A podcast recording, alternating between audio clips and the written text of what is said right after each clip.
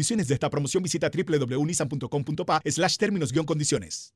Las opiniones vertidas en este programa son responsabilidad de cada uno de sus participantes y no de esta empresa radial. La información de un hecho se confirma con fuentes confiables y se contrasta con opiniones expertas. Investigar la verdad objetiva de un hecho necesita credibilidad y total libertad. Con entrevistas que impacten, un análisis que profundice y en medio de noticias, rumores y glosas, encontraremos la verdad. Presentamos a una voz contemple y un hombre que habla sin rodeos con Álvaro Alvarado por Omega Estéreo. Bienvenidos. En Mi Bus seguimos modernizando el transporte público para brindarte un Panamá más conectado, reforzando las rutas complementarias de tu barrio para que llegues al punto de conectividad de tu zona.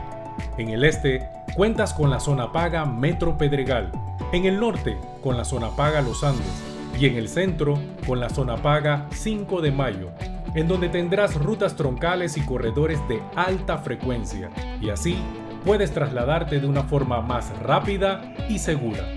Sigue avanzando en tu viaje realizando el transporte gratuito y aprovecha todos los beneficios en tiempo y dinero. Y recuerda, no bajes la guardia contra la COVID-19. Al viajar con nosotros, usa tu mascarilla, pantalla facial y gel alcoholado. Mi bus, la gente que mueve a Panamá. Entra a Fantastic Casino que tiene para ti los económicos. El domingo, sancocho más pinta o soda. Lunes, dos chorizos parrilleros más pinta o soda. Y el miércoles, un cuarto de pollo asado más pinta o soda. A tan solo 2.99 más ITVM cada combo. No esperes más. Ven ya a Fantastic Casino por los económicos. Promoción solo con pintas nacionales. No disponible en Fantastic Casino 12 de octubre, Colón Calle 13, La Cadima, El Fuerte, 5 de mayo, Casa Miller y La Terminal. Desde que empieza un nuevo día, la vida nos da motivos para seguir adelante, por nuestra familia, por nuestros amigos, por nuestros sueños. Y en Caja de Ahorros, nuestro motivo eres tú. Acércate o ingresa a cajadeahorros.com.pa diagonal seguir adelante y elige una opción acorde a tus necesidades para que reactivemos juntos tus proyectos, porque nos sobran motivos para seguir adelante. Caja de Ahorros, el banco de la familia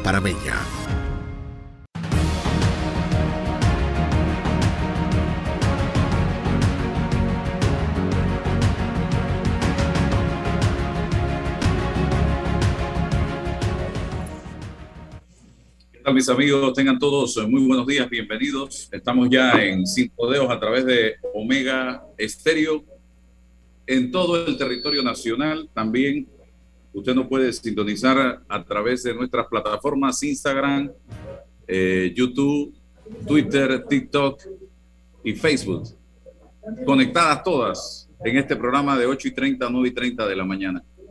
Hoy vamos a conversar con el exministro de Seguridad y abogado José Raúl Mulino, porque verdaderamente la gente pensante de este país está preocupada por la situación que estamos viviendo en materia de inseguridad.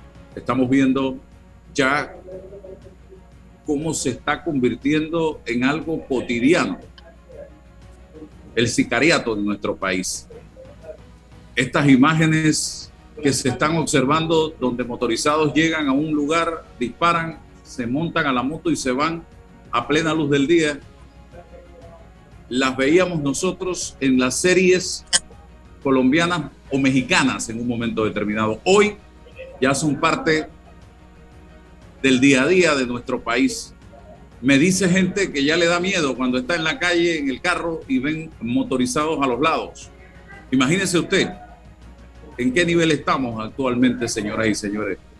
Hace unos días, aquí al negocio se estacionó un taxi afuera de la plaza con cuatro sujetos dentro. Inmediatamente se activaron las alarmas, porque ya uno anda a la defensiva y observando cualquier cosa y tuvimos que llamar inmediatamente a la Policía Nacional acudieron al llamado inmediatamente y procedieron a revisar a las personas y en, la, en, el, en, el, en el grupo de vecinos vigilantes del área hubo un comentario, ese mismo taxi ayer en otro lugar se bajaron unos sujetos, reventaron el vidrio de un carro y se robaron las cosas que habían dentro del vehículo. Entonces, miren lo que estamos viendo en este momento en el país. Ya no estamos hablando de hechos aislados, porque hablar de hechos aislados era, oye, mataron a fulanito el mes pasado allá en tal lugar. Ahora no, ahora es una cosa prácticamente diaria o semanal. Don José Raúl, ¿qué está pasando a juicio suyo? Hemos perdido el control. Panamá se ha convertido en territorio de presencia de bandas criminales. El Estado está con síntomas de Estado fallido. Hablemos al respecto. Gracias. Buenos días y saludo a, a la mesa. No sé si está don César Lara por ahí hoy para saludarlo. Eh, y a toda la video audiencia de tu escuchadísimo programa. Mira, yo acepto estas invitaciones a dialogar con medios importantes y periodistas como tú, porque como bien manifestaste, siento igual preocupación, porque veo con la poca o mucha experiencia que pueda tener en materia de seguridad, sigo los hechos, la trayectoria de los hechos, la trayectoria de la, de la situación nacional y definitivamente sí creo que hay un descontrol.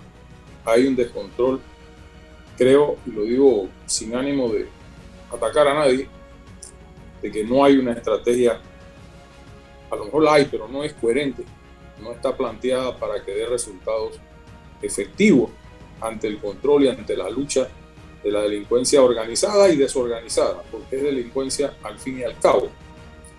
También debo, debo reconocer que la, la presencia de, del narcotráfico en nuestra sociedad es hoy una realidad más dura, más cruda y más preocupante que hace unos años cuando yo era ministro de Estado. El incremento de producción de cocaína en Colombia, que siempre va a ser nuestro vecino, nosotros nunca vamos a ser vecinos de otro país que no sea de Colombia por un lado y Costa Rica por el otro nos tiene que llamar a preocupaciones muy profundas, porque esa droga no se va a quedar en Colombia, como en efecto está pasando, tiene que salir de allí, pasar por Panamá para irse a los países más al norte de Centroamérica, incluyendo a los Estados Unidos. Y esa secuela de tránsito va dejando tras de sí una secuela de drogas que van pagando en especie a las distintas pandillas que colaboran y también eso genera un volumen inusitado de efectivo, de mucho dinero en efectivo, que yo no sé y espero que no, no ingrese a la banca nacional, pero que sí sirve para infiltrar y para pagar toda una serie de sinecuras en, en, la sociedad, en las instituciones, en la policía, en el órgano judicial, en el Ministerio Público, en todas partes. Y siento, siento que por ahí es donde estamos fallando. No, no veo yo no veo, digo, el PRD es gobierno, no existe un gobierno y existe un PRD, existe el PRD en función de gobierno.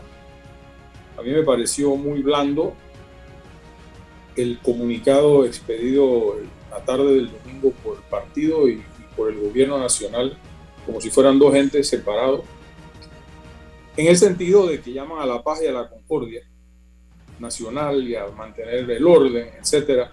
Frases muy bonitas, dignas a lo mejor de un arzobispo, como dije ayer, pero no de un presidente de la República o de un gobierno, a quienes le asesinan un alto funcionario del Estado por un sicario que entiendo fue agarrado ayer de nacionalidad colombiana, entre, entre, entre otras irregularidades, y no le da un informe a la nación claro y específico de qué pasó, por qué pasó. Porque este señor independientemente de todo lo que se ha dicho, era el segundo al mando de la entidad del registro público, que es la garante de la propiedad privada de todos los panameños y extranjeros que invierten y tienen bienes inmuebles en el país, los créditos bancarios asegurados con hipoteca. los fideicomisos que ahí se inscriben como garantías o como fideicomisos fiduciarios, perdón, eh, fiduciarios en materia testamentaria y una serie de otros actos procesales y actos de comercio que ahí se registran. O sea, no era cualquier persona, si bien el registro público no es una entidad de seguridad, pues definitivamente el efecto del registro público sí tiene una, una connotación de mucha seguridad, la seguridad jurídica que da el haber sido o el ser un país desde hace muchos años seguro en materia de el registro y protección de la propiedad. Y sabrá Dios qué otras cosas van a salir a relucir en, en, los próximos días. Yo vi ayer circulando un, un prontuario de un supuesto hermano de la víctima que no habla muy bien de la situación, para nada. Y eh, creo que llegó el momento en donde tienen que hacerse pruebas de confiabilidad a toda la plana mayor del gobierno, la asamblea, a los funcionarios que trabajan, a los choferes. Porque a veces es el funcionario, a veces es un chofer. Aquí hemos agarrado, se han agarrado choferes, conductores de diputados con plata, con, droga, con el carro que tiene la placa el diputado, y eso ha quedado en nada nadie sabe qué pasó. Han, asesinado a diputados y todos altos funcionarios, altos miembros del partido de gobierno, reitero, y subrayo, de gobierno. Esto no es una ONG ni es un club cívico, es el partido de gobierno quien está administrando en este momento el Estado, la cosa pública, y yo siento que no hay una, una coherencia en la conducción de la misma. Yo no siento liderazgo, yo no siento, y te lo digo sinceramente porque si bien yo no voté por el gobierno, fui uno de los panameños que puso toda su confianza en Laurentino Cortizo con la esperanza de que sacara este país del hueco aunque lo dejó Varela. Y bueno, me, me siento un poco frustrado porque esto como va no va a terminar bien si termina. Y creo que va llegando el momento, definitivamente, de ir pensando en una tesis que no es mía, pero yo la abanderé en las primarias presidenciales de mi ex partido, el Cambio Democrático, y era la reforma integral del Estado, a través de una asamblea constituyente, sin arandelas, la originaria, la que convoca el poder del pueblo. Eso va a requerir una decisión muy valiente, pero yo creo que no hay otra. Aunque venga el mejor presidente del mundo, amén, en el año 2014, ese gobierno naufraga porque... 2024. 2000, perdón, 2024, ese gobierno va a naufragar, porque el sistema no va más. El sistema no va para más, no hay confianza en el sistema en sus distintas manifestaciones. sí, porque ese, eh, ese dirigente que llegue en el 24 se va a meter en una casa que se está cayendo a pedazos.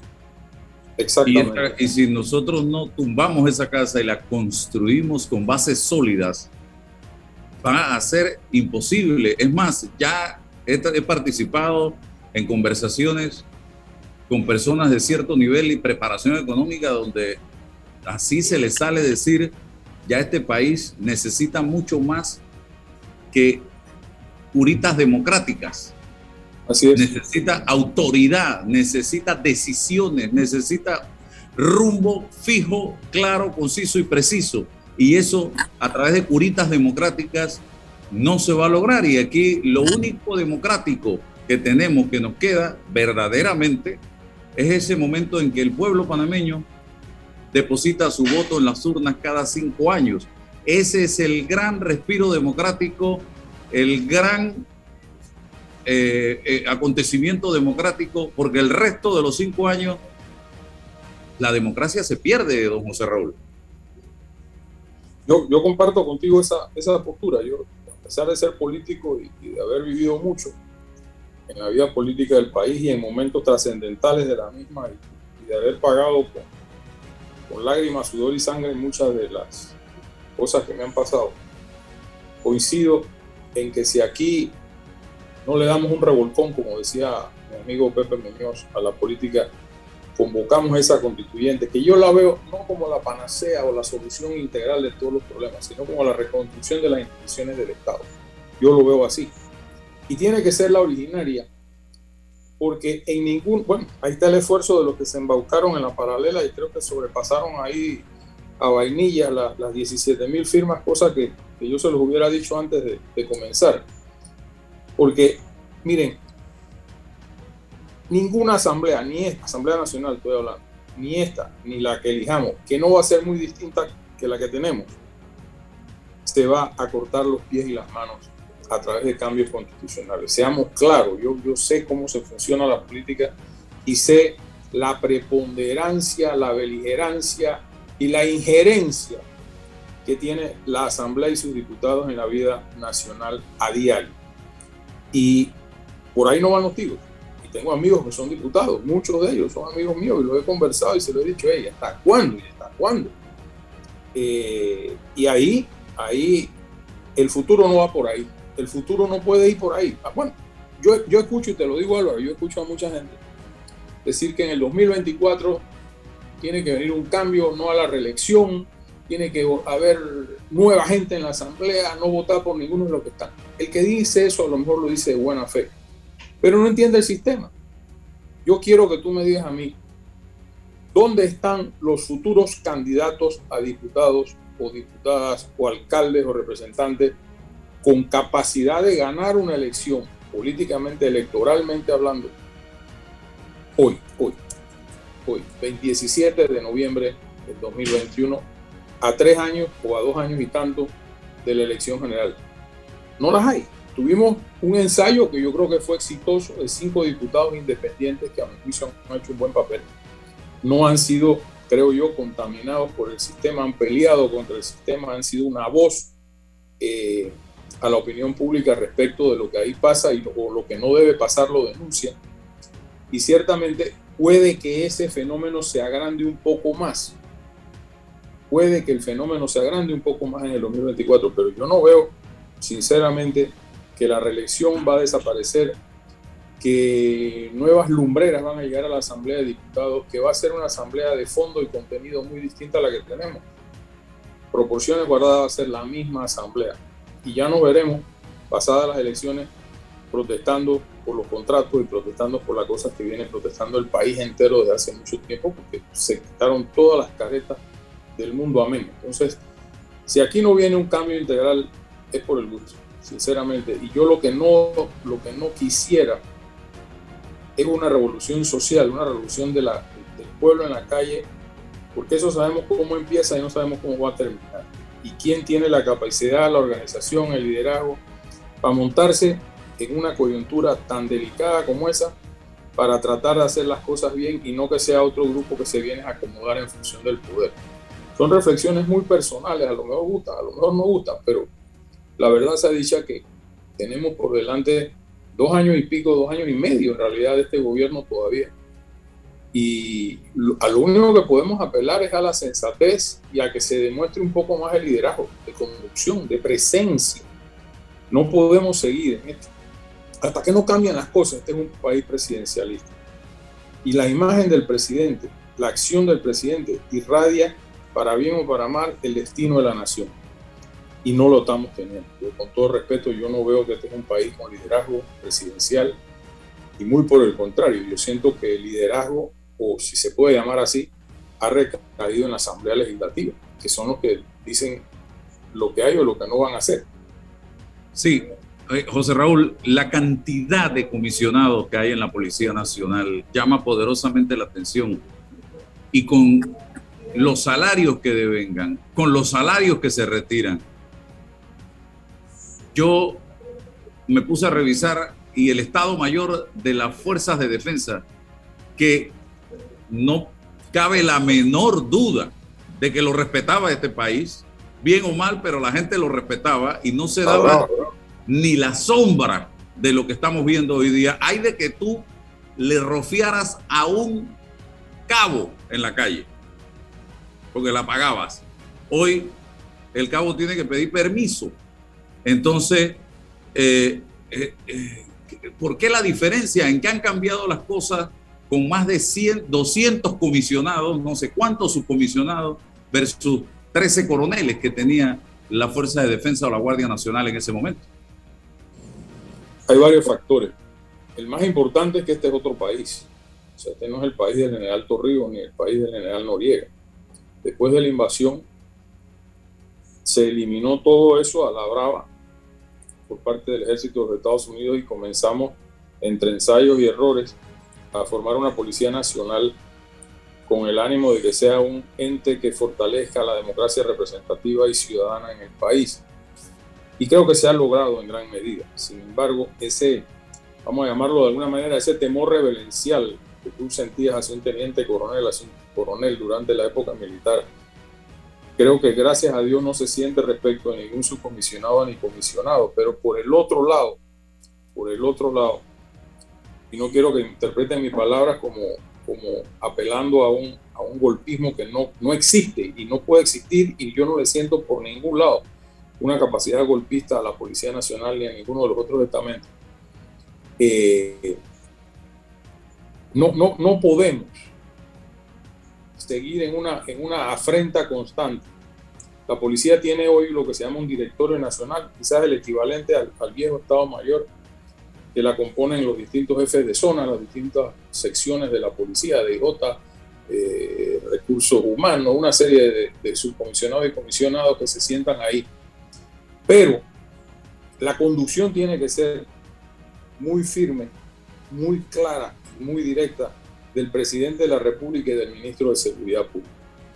Y creo que hemos adolecido de ese mando, de esa cadena de mando verdaderamente establecida. A mí me llega información, por ejemplo, y, y lo que voy a decir puede sonar difícil, de que los que están no son los que mandan, son los que están al lado del presidente en la presidencia con cargos relativos a seguridad. Entonces, eso se percibe en la tropa. Y te digo una cosa, yo fui jefe de esos organismos. Y ahí te impones o se imponen sobre ti. Es, o sea, es muy difícil manejar esas instituciones sin carácter. Y siendo ministro que el presidente haya delegado en ti la confianza y el mando. Yo mandé cinco años ahí, con mis aciertos y mis desaciertos, pero ahí se hacían las cosas en función de una estrategia que teníamos que después quedó todo eso relegado. El ministro que me reemplazó a mí me dijo en la transición, yo solamente soy un mandadero del presidente. Pensé yo para mis adentro, hasta aquí llegó esto. Y haber nombrado personal activo de uniforme en puestos, en el puesto de ministro de Seguridad ha sido la peor de las experiencias que hemos tenido. Porque el ser ministro de Estado entraña ser político, es un puesto político. A lo mejor tú puedes poner en la, como tuve yo. Yo tuve un viceministro técnico, un viceministro comisionado de policía, que me ayudaba mucho a entender muchas de las cosas y a manejar situaciones entre ellos, porque ahí se vuelan raya muy duro también. No vayan a creer que eso es un convento. Ahí se, se matan entre ellos por mil razones, pasan facturas, etc. Es una entidad muy compleja, muy compleja en, en todo el sentido de la palabra. Pero el experimento de llevar ahí a uniformados, yo creo que no ha dado resultado. Ahora bien, si van a poner un civil para que siga siendo el mandadero del presidente, pues vamos mal, vamos mal. Entonces, yo creo que sí se requiere una reingeniería absoluta, total. Y te digo algo, yo no siento, y en esto voy a discrepar con el ministro Pino, yo no siento que la no aprobación de esa ley de, ¿cómo se llama?, de extinción de dominio tenga nada que ver con los crímenes y los asesinatos que están pasando. Esa es una ley, una mala ley, por cierto, demasiado arbitraria y demasiado violenta en función de los derechos ciudadanos y, políticos de, cualquier persona. Eh, y, no es que estoy a favor de que no exista una ley. Yo pasé una ley de, extinción de dominio muy puntual, precisamente para salvaguardar bienes que eran aprendidos por las autoridades del Ministerio Público, se deterioraban, se perdían, se dañaban, y si la persona resultaba inocente, pues le devolvías lo que quedaba del, del viejo carro o de la finca hecha leña, se morían los caballos, la vaca, etcétera entonces, eh, eh, se modificó el código procesal porque en aquel momento, mira tú, eso fue como el 2012, 2013, si mi memoria no me falla. En el Banco Nacional habían 72 millones de dólares, producto de esas incautaciones de dinero en distintos, por, por muchos años, que no devengaban un dólar de interés. O sea, el Banco Nacional gozaba del privilegio de tener 72 millones de dólares sin pagar intereses ahí, en esa cuenta en la que depositaba el Ministerio Público todos esos recursos económicos, pero no se podían vender los bienes. Entonces lo que se hizo fue autorizar mediante un procedimiento en el MEF la venta de esos bienes y depositar esos dineros ahí. Y en alguna forma, a medida que se iban liberando esos fondos, usarlo para el fortalecimiento de las entidades de seguridad, sobre todo en materia de tecnología, en materia de estadística criminal. Eh, yo construí un laboratorio de, DNA eh, para tener, por razón de la importancia que tiene la valoración de la prueba y el área del, crimen eh, en el sistema penal acusatorio, está allá en la Academia de Policía. Yo no sé si eso lo usaron, si no lo han usado, pero no había ninguno en el área centroamericana mejor que ese. Y todas estas cosas yo creo que se han venido deteriorando deteriorando en el tiempo, causando el cuello botella en el que estamos hoy día. Yo no veo cómo salir. Eh, por muy buena que sea una ley de extensión de dominio, en un país como el nuestro, con instituciones judiciales como las que tenemos nosotros, es muy peligroso. Nada más miremos hacia, miremos hacia los cinco años atrás del gobierno de Varela con una extinción, una ley de extinción de dominio, lo que hubiese pasado aquí en este país. Una ley de extinción de dominio en un país donde no hay ni siquiera un procurador sí. Eh, nombrado, sino interino, con jueces interinos que pueden estar al vaivén de lo que decidan sus superiores. Entonces, es realmente peligroso, por muy buena, repito, que sea la ley de extinción de dominio en un país como este, donde las instituciones son tan débiles y vulnerables eh, en la aplicación de la misma. Sin duda alguna, yo, comparto ese criterio y he leído esa ley, eh, bueno, el borrador de ley, porque por suerte no ha sido aprobada, y me, causa estupor algunos de los temas eh, que ahí se tocan, sobre todo la posibilidad de iniciar procesos con, una llamada anónima, por decir un ejemplo, en un país como este, donde aquí hemos vivido el inicio de procesos con dos, tres periodicazos, quedaba, yo quedé preso con tres periodicazos así. O sea, imagínate tú, si le van a tirar a uno la mano políticamente y estoy, yo tengo que probar que soy inocente. Yo arranco la extinción de dominio suponiéndose que soy culpable. Y de ahí yo tengo que probar dónde salió mi casa, dónde tengo el carro, porque tengo una casa en la playa, etcétera, etcétera, etcétera. Para entonces ver en qué termina eso a la buena de Dios. Y sujeto a una burocracia. En este país estamos acostumbrándonos a crear entidades, y lo digo igual con la ley esa que, aprobó el presidente la semana pasada, que es otra barbaridad desde el punto de vista para abogados y no abogados, para entes regulados y no regulados financieramente. El MEF ni las firmas de abogados tenemos la capacidad para cumplir con esa ley. Por lo menos no enseguida. Y en vez de dar un espacio, le metieron la aplicabilidad al día siguiente de la promulgación en Gaceta Oficial. O sea que hoy tenemos esa ley vigente. Y nadie sabe y nadie sabe, la tengo aquí en mi escritorio porque tenemos que informar a usuarios del sistema de Panamá esta barbaridad y, sinceramente ese pandero yo no lo sé agarrar en este momento porque la ley es muy complicada y tiene que crearse toda una estructura, todo un andamiaje, todos unos formatos electrónicos para poder cumplir lo que ahí se dice, pero vamos a tonto y son leyes, mira, esta es una ley traducida al español, esta ley llegó de algún lado, yo no sé si llegó de Francia o si llegó de Holanda o si llegó de los Estados Unidos, pero esta ley es traducida. Esto no es español, un buen español escrito, como se maneja esta ley. Entonces, la, de, la otra de, ¿cómo se llama?, de extinción de dominio es por lo mismo, va por lo mismo rumbo. Y vemos con preocupación la, la, el predominio de la Embajada de los Estados Unidos en aprobar la ley, aprobar la ley, aprobar la ley. Ok, yo, yo no tengo nada en contra de que se haga una ley de esa, ni mucho menos, ni quiero que mis palabras se interpreten como huraño a que existan esos controles respecto al crimen organizado, pero tampoco la cosa es en atropello, ¿entiendes? Las cosas tampoco pueden hacerse así a tambor batiente porque lo que vamos a crear es un semillero de problemas inconmensurables. Y sí, el procurador de la nación, la interinidad del procurador Carballo atenta contra todo lo que estamos hablando y su composición. Y lo conozco, puedo dar fe porque trabajé con él temas muy sensitivos cuando yo fui ministro de Estado que es un hombre capaz, que es un hombre decente, pero, pero, pero, el procurador de la nación, sus decisiones, en muchas de ellas, no en todas, tienen impacto político. ¿Ves? Porque toca muchas veces, por ejemplo, en el caso del domingo, esa investigación se va a conducir contra una persona que era miembro prominente y funcionario público de un gobierno PRD o sea, lo que sea que ahí se descubra va a tener un impacto político en el partido de gobierno. no en un club cívico, en el partido de gobierno. Entonces, un procurador interino que al día de mañana le dice, hombre, mira, Caraballo, muchas gracias, te vamos a condecorar con la orden de Vasconillo Balboa y regresa a ser fiscal de drogas. De aquí vamos a poner a otro. Eso no funciona así.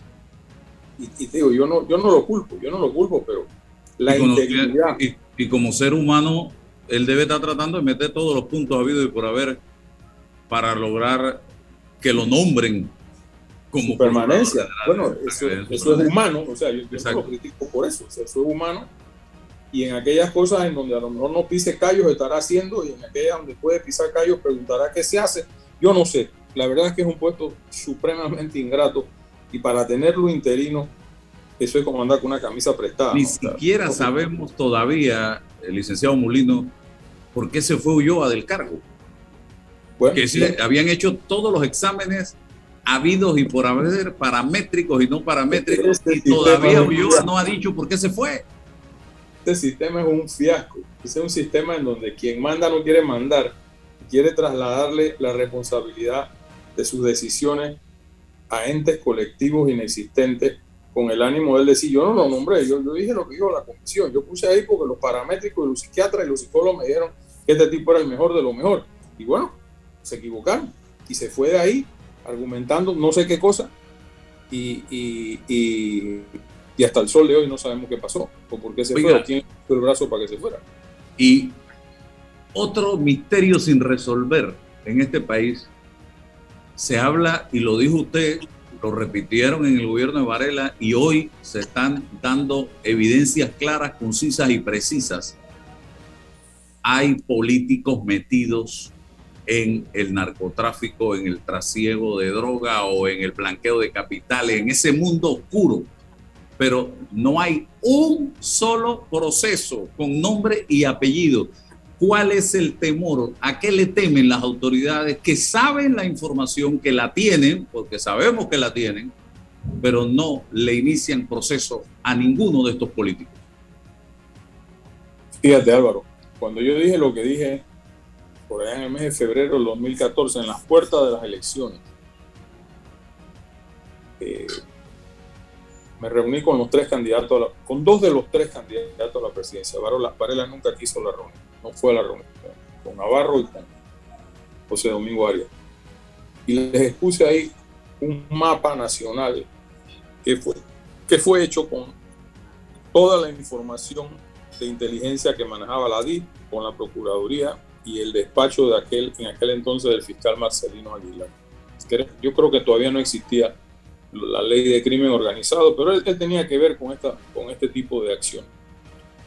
Y se los expliqué, en cada lugar de estos donde hay banderitas de los partidos, porque ellos se dieron el trabajo de, poner, de pintar con las banderitas de los partidos, todos donde habían informaciones de manejo de narcotráfico, infiltrándose y apoyando candidatos. Les dije, esto tienen ustedes como partido político que manejarlo. Eso salieron en ese momento, sobre todo gente del PRD, Balvin Herrera y otros, a la vestidura, que yo tenía que dar la información, que yo tenía que poner la denuncia. Yo estaba trabajando en base a una información que confidencialmente se la di a los candidatos a la presidencia. Yo no podía ir a destruir un trabajo de esas entidades de investigación, porque uno de los problemas con que se enfrenta el Ministerio Público la DJ y todo el que trata de investigar crimen organizado es la penetración que en las entidades ya existe. O sea, ahí, y me decían en ese tiempo, en, apenas aquí se huele y se sepa y se filtra que estamos investigando a X pandilla o a X pandillero, caen bandadas de abogados para empezar a, a destruir el proceso. Entonces es muy difícil a veces poder desarrollarlo. No obstante, habían evidencias claras. A las dos, tres semanas mataron a uno en San Miguelito después de mi reunión y poquito tiempo después mataron a otro. ¿no? También PRD, todos PRD. Muy, muy similar a lo que pasó el domingo. ¿no? Entraron a una cafetería y pam, pam, pam, le metieron un poco tiro a una persona que tenía la esposa al lado y fue un escándalo que no me dejarán mentir los reportes noticiosos de la época. Todo eso se lo advertí yo a los candidatos a la presidencia y nada pasó. Sin embargo, hoy día el problema debe ser mucho mayor y mucho más complejo. Porque el narcotráfico está pagando en Panamá, estoy casi seguro de lo que estoy diciendo, apoyo político en las áreas que le conviene. Yo te diría algo, yo, yo, yo, si fuera gobierno o si tú fuera presidente o si fuera el tribunal electoral, comienzo apenas se arranquen las postulaciones a investigar el perfil de cada uno de esos candidatos en las áreas costeras, por decir para representante y para legislador y para alcalde. ver ¿Quiénes son? ¿Qué pata puso ese huevo? A ver, su, currículum de, actuación, de, quién le financia la campaña, cómo financia su campaña para representante, etc. Por otro lado, creo también importante que el gobierno con Colombia trabaje en algo que yo inicié, que yo no sé si lo siguieron, que era el intercambio de la base de datos criminal de Colombia con Panamá. O sea, tener nosotros en nuestro sistema para saber quién entra al país procedente de Colombia y qué antecedentes tienen esas personas. En aquellos tiempos, Álvaro, producto de esas bases de datos y otras que se intercambiaban con el FBI, nosotros cogimos un promedio de 25 o 30 personas por día en el aeropuerto de Tocumen, que se devolvían a sus países o se les arrestaba si tenía orden de Interpol o de alguna entidad, etcétera, pero todos vinculados con delitos graves de narcotráfico, de, trata de personas, de, trata de niños y, todo este tipo de, situaciones muy delicadas. Yo no sé si eso sigue haciéndose. Porque hoy tenemos también la otra crisis que yo no tuve esa, pues la de los inmigrantes. Ya yo oigo cifras que, causan espanto de que a diciembre nosotros vamos a terminar con más de 100 mil personas en el país.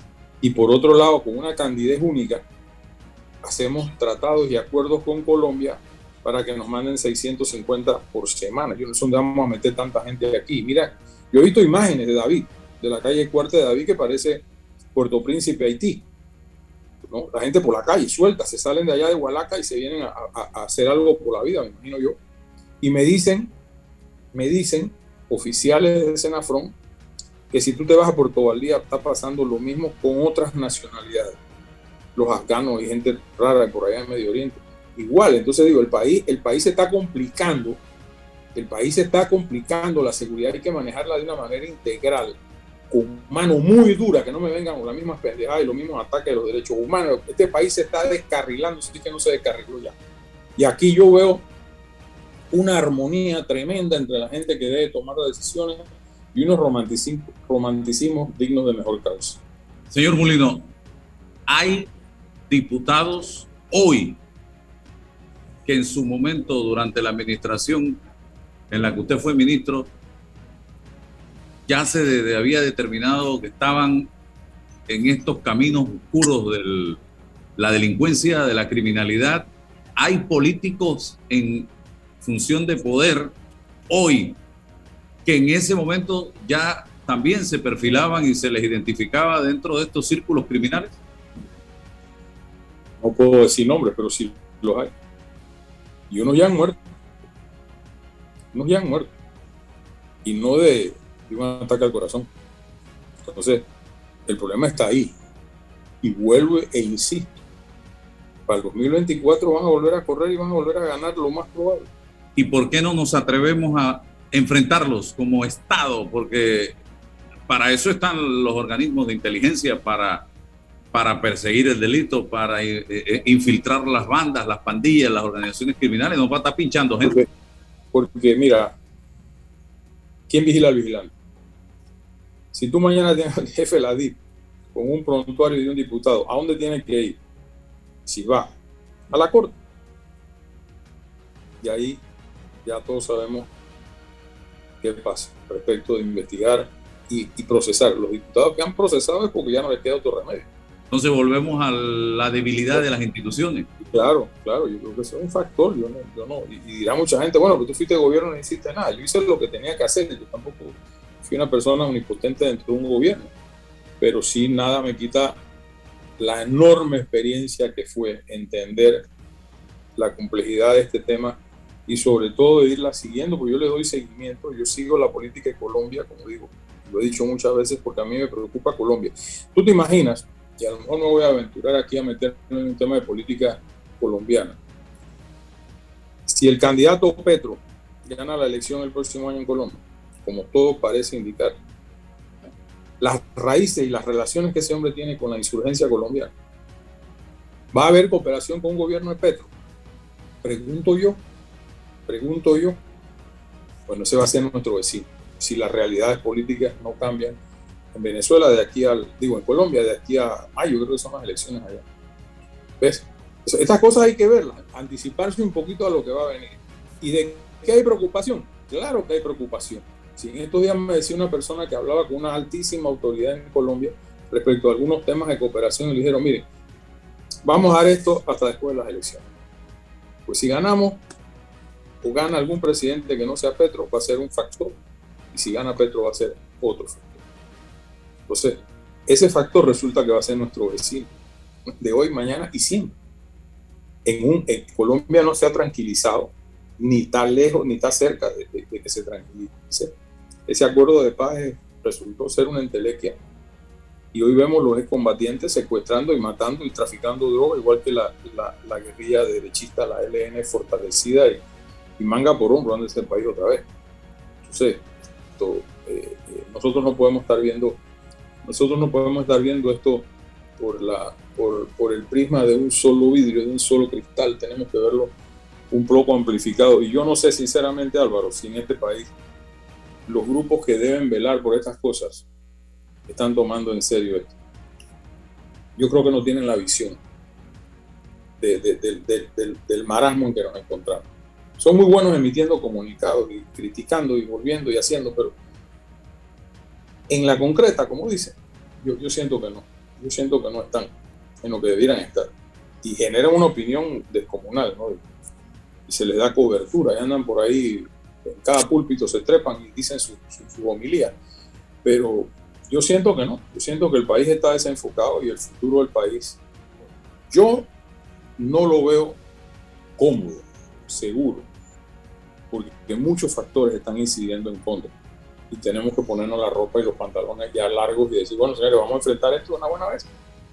Que las mejores mentes, los mejores hombres y mujeres del país se sienten a... No creemos mesas técnicas y babosadas esas que son sirven para nada. Decisiones por parte del gobierno, por parte del presidente si le interesa dejar un mejor legado que el que por ahora va a dejar. Gracias, don José Raúl, por estar con nosotros esta mañana, siempre orientando y aportando a la población panameña. Permitirme compartir un poco mis, mis desvelos. Gracias, saludos. Gracias. Bien, eh, José Raúl Mulino, ex ministro de Seguridad, compartiendo en la mañana de hoy con nosotros. Yo creo que son planteamientos interesantes con cierto nivel de eh, experiencia adquirida durante los años en función de gobierno y desde el sector privado. Y bueno, eh, es para el análisis de cada uno de nosotros, señoras y señores. Vamos ahora con eh, una entrevista precisamente a la Policía Nacional. vamos a conversar con el subcomisionado Elmer Caballero, jefe de la zona policial de San Francisco sobre el marcaje. Eh, agradecemos al comisionado Elmer. Eh, bienvenido. Un poquito esto de marcaje, ¿de qué se trata? Gracias. Eh, buenos días, señor Álvaro. Muchas gracias por la oportunidad que nos da usted para dirigirnos a la ciudadanía. Sí, el tema de, de marcaje es una, de, una actividad delictiva que consiste en grupos delincuenciales, grupos criminales, personas dedicadas a, esta actividad, observan, vigilan y siguen a las personas cuando hacen transacciones bancarias o retiran dinero de instituciones bancarias. O se dan cuenta, por ejemplo, que hay un pago de planilla y eh, le hacen el seguimiento y proceden entonces a hurtar el dinero o a robar. Los hurtos por ejemplo se dan mucho por el descuido de las personas cuando éstas salen de los bancos, dejan el dinero, alta suma, 10 mil, 5 mil, 20 mil dólares, a veces pago de planilla, a veces préstamo, lo dejan en la guantera y se van a hacer otro tipo de diligencias personales, descuidando totalmente el dinero y estos, estas personas que le están dando seguimiento revientan los vehículos, revientan el vidrio y proceden entonces a hurtar. Eh, en otros, otros casos, y poco común, también se está dando eh, los casos de robo, que también entonces las personas son sorprendidas porque eh, usan como ruta lugares que son peligrosos, solitarios, o se descuidan también y, estas personas pues aprovechan esas ocasiones para cometer los, los robos. Pero básicamente la actividad de marcaje es ese, esa, esa, esa modalidad que consiste en observar, vigilar y seguir a las personas cuando hacen retiro eh, de efectivo de instituciones bancarias o financieras. Ok, otra pregunta, ¿quiénes serían entonces, resumiendo, las personas más vulnerables para este tipo de delitos de marcaje? Personas mayores de edad, personas que van solas a hacer este tipo de transacciones bancarias, y las personas que están o actúan de manera eh, descuidada, descuidan o no, actúan con precaución al momento de manejar las altas sumas de dinero. Comerciantes, personas que realizan préstamos, se convierten en las personas más vulnerables a, ser víctimas de este tipo de delitos. ¿Cómo prevenir esto, subcomisionado? Y que creo que esta, este tipo de entrevistas, eso es lo que buscan. Sí, claro, mire, Definitivamente, si, si, es un tema de planilla y a esta altura usted le hace pago a sus empleados en efectivo, migre o cambie la manera de hacerle pago. Nosotros estamos muy de cerca con la asociación bancaria y con, a través del programa de bancos vigilantes y los bancos ofrecen este, este servicio, este producto de manejarle el tema de los pagos a las personas, a las pequeñas empresas a través de tarjetas de débito y así se ahorra y se evita o, se disminuyen los riesgos contra la integridad de la persona y los riesgos económicos, las pérdidas económicas que sufren las personas al ser víctimas de estos delitos. Esa es una manera. La otra manera, si lo va a seguir haciendo, los bancos también ofrecen el tema de que eh, se encargan de hacer la custodia de ese dinero hasta el lugar de pago, una opción. Dos, establezca una ruta segura vaya acompañado de otras personas para que le brinden ese tipo de seguridad, cambie constantemente la ruta, evite lugares solitarios, lugares que son eh, conflictivos, que se puedan constituir en, una amenaza que le puedan, eh, eh, bueno, pues le puedan asaltar. Sería, digamos, que las recomendaciones básicas en estos casos. Y siempre fijarse, ser una persona precavida, fijarse en el entorno, qué vehículo, qué moto me está siguiendo, esa es la importancia de los puntos de control. Si usted observa que un vehículo, una moto, lo está siguiendo y usted observa un punto de control, dígale al policía, creo que el carro de atrás me está siguiendo, soy un comerciante, soy una persona, creo que ese carro, y nosotros vamos a verificar. Créame que nosotros, una de las finalidades del punto de control es ese, que todas las personas se sientan seguras y se sientan bien. Muy bien, alto, claro, preciso y conciso. Eh, subcomisionado, ¿algo más que agregar sobre este tema? Denuncien el delito, confíen en su Policía Nacional. Nosotros trabajamos día a día para garantizar la seguridad de todos los ciudadanos. Llamen al 104. Necesitamos que la ciudadanía coopere con nosotros. La coproducción de seguridad es muy importante para controlar los comportamientos contrarios a la ley y a la convivencia pacífica. Gracias, gracias, subcomisionado Elmer Caballero, por estar con nosotros. Seguimos acá. Vamos a la pausa eh, para publicidad aquí en Omega Estéreo. Mi abuelita y a mi abuelito. Por eso cuando viajo en el metro siempre uso mi mascarilla y mi pantalla facial, porque cuidándome yo, los estoy cuidando a ellos. ¿Tú también quieres mucho a tus abuelitos? Entra a Fantastic Casino que tiene para ti los económicos. El domingo, sancocho más pinta o soda. Lunes, dos chorizos parrilleros más pinta o soda. Y el miércoles, un cuarto de pollo asado más pinta o soda. A tan solo 2.99 más ITVM cada combo. No esperes más. Ven ya a Fantastic Casino por los económicos. Promoción solo con pintas nacionales. No disponible en Fantastic Casino 12 de octubre, Colón Calle 13, La Cadima, El Fuerte, 5 de mayo, Casa Miller y La Terminal. En Panama Ports Sabemos que el béisbol es el deporte de los panameños. Panama Ports, unidos con el béisbol nacional. Bueno, me voy a comer con una estrella. Mm. Espérate, ¿y tu esposa sabe? Claro, ella sabe que la estrella del sabor es American Star. Y por eso en la casa comemos delicioso. American Star, el tasajo, jamón, chorizos y embutidos más suaves, económicos y con el sabor que le gusta a todos. ¡Oh! ¿Me invitas a conocer esa estrella? Busca la estrella roja y azul American Star, la estrella de tu cocina.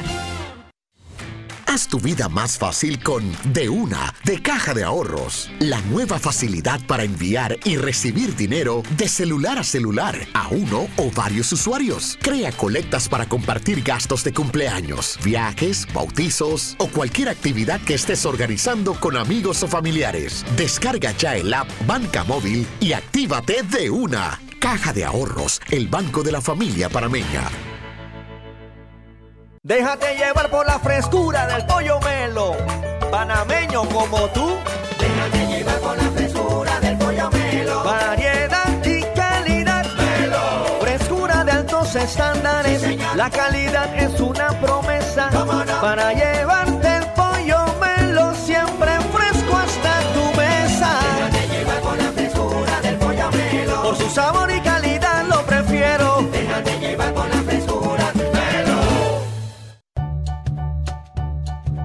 Yo no sabía, pero les voy a contar que los trenes del Metro de Panamá los limpian en cada viaje para que todos vayamos más seguros y evitemos contagios.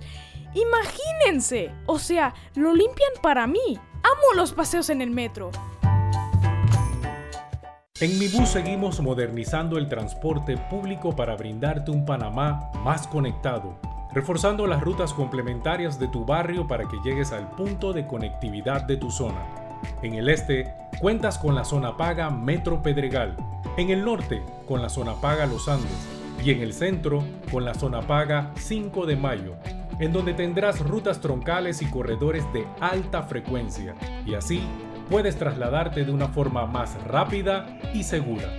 Sigue avanzando en tu viaje realizando el transbordo gratuito y aprovecha todos los beneficios en tiempo y dinero. Y recuerda, no bajes la guardia contra la COVID-19. Al viajar con nosotros, usa tu mascarilla, pantalla facial y gel alcoholado. Mi bus, la gente que mueve a Panamá. ¿Sabías que en Cobre Panamá la roca sin mineral es depositada en un área para este propósito? La facilidad de manejo de relaves es diseñada para proteger el ambiente. La roca estéril es transportada a este lugar con agua. El agua utilizada en el proceso de producción es reciclada y reutilizada mediante un circuito cerrado. Cobre Panamá. Estamos transformando vidas.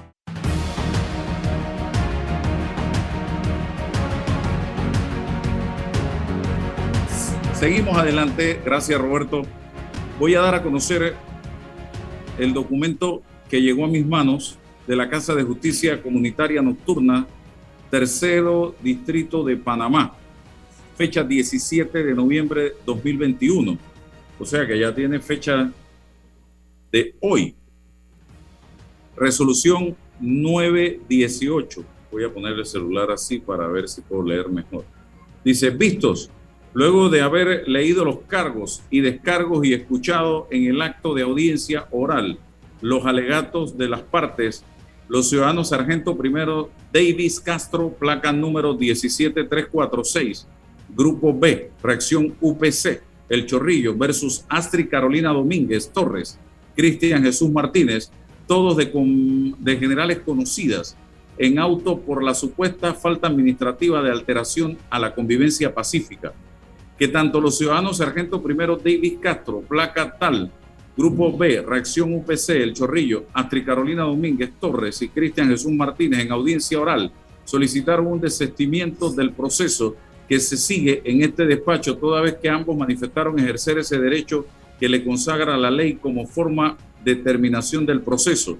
Una vez analizada la solicitud promovida por los ciudadanos Sargento Primero David Castro, eh, Astrid Carolina Domínguez Torres y Cristian Jesús Martínez, este jugador, este jugador, o sea, la juez de paz, tiene a bien aceptar dicha solicitud toda vez que las partes desisten de continuar con el proceso, por lo que este tribunal dispone que los ciudadanos, el sargento David Castro, Astrid Carolina Domínguez Torres y Cristian Jesús Martínez quedan impedidos de cualquier reclamación ante la autoridad competente en relación al mismo caso por los hechos sucedidos el día 17 de noviembre de 2021 en el corregimiento del Chorrillo y que estos hechos se dieron dentro de un marco de competencia y jurisdicción legal, según consta en el informe de novedad suscrito por el sargento David Castro, que de igual forma dicho desistimiento se hace extensivo a cualquier otra jurisdicción penal, civil o administrativa ordenar el archivo del expediente, en los cuales son parte el sargento, eh, la señora Astrid y el señor Cristian. Esto lo firma Astrid Carolina Domínguez Torres, el sargento David Castro y Cristian Jesús Martínez. Es lo que yo tengo en mis manos en este momento y eh, es lo que puedo eh, señalar. Aquí tengo la voz de Luis Ortiz, jefe de la comunidad, de la unidad preventiva comunitaria UPC, sobre este caso registrado en la noche de ayer. Vamos a escucharlo.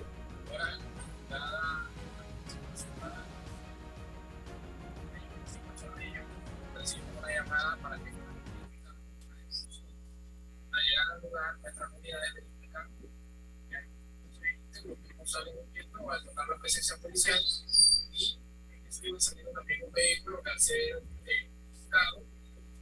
eh, la misma persona masculina y una femenina, y esto se conecta y empiezan a hacer improperio para tocar la tranquilidad.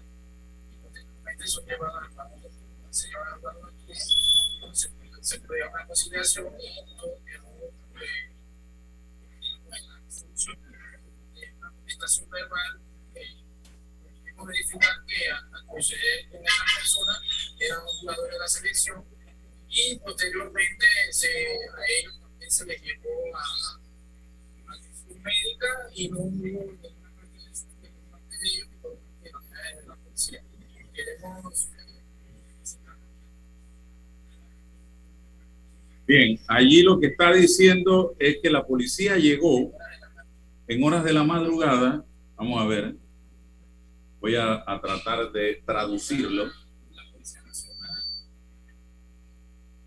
en calle 25 El Chorrillo, recibieron una llamada para que fueran a verificar una situación. Al llegar al lugar, verificaron, había un tumulto de gente, eh, gente salió huyendo al notar la presencia policial, en eso sale un vehículo que al tratar de, o al ser verificado, había un hombre y una mujer, ellos se molestan, gritan improperios contra las unidades policiales son retenidas y llevadas ante un juez nocturno. Se da la conciliación y es lo que ustedes acaban de ver, donde hubo desestimiento, hubo una amonestación verbal y eh, se pudo verificar que eh, era un jugador de la selección y otra persona.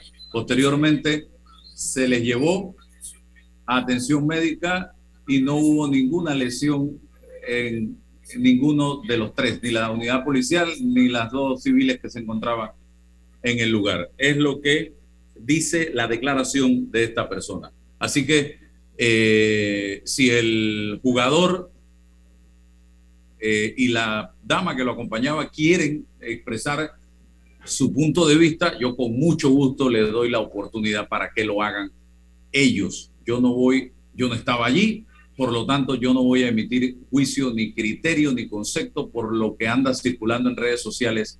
Si ellos quieren hablar, yo con mucho gusto les doy la hora entera del programa para que sean ellos los que digan lo que tienen y quieren decir al respecto. Aquí yo he leído en la resolución del juzgado de paz, aquí yo he puesto la versión de la Policía Nacional, repito, así que si hay información de ellos mismos, que me llamen con mucho gusto, conseguirme a mí es lo más fácil del mundo. Y cierro porque se acabó el tiempo, señores, porque no puedo quedarme con esto porque me puedo envenenar, atragantar los titulares hoy del diario La Prensa. Yanivel Ábrego otorgó millones de dólares en contratos directos.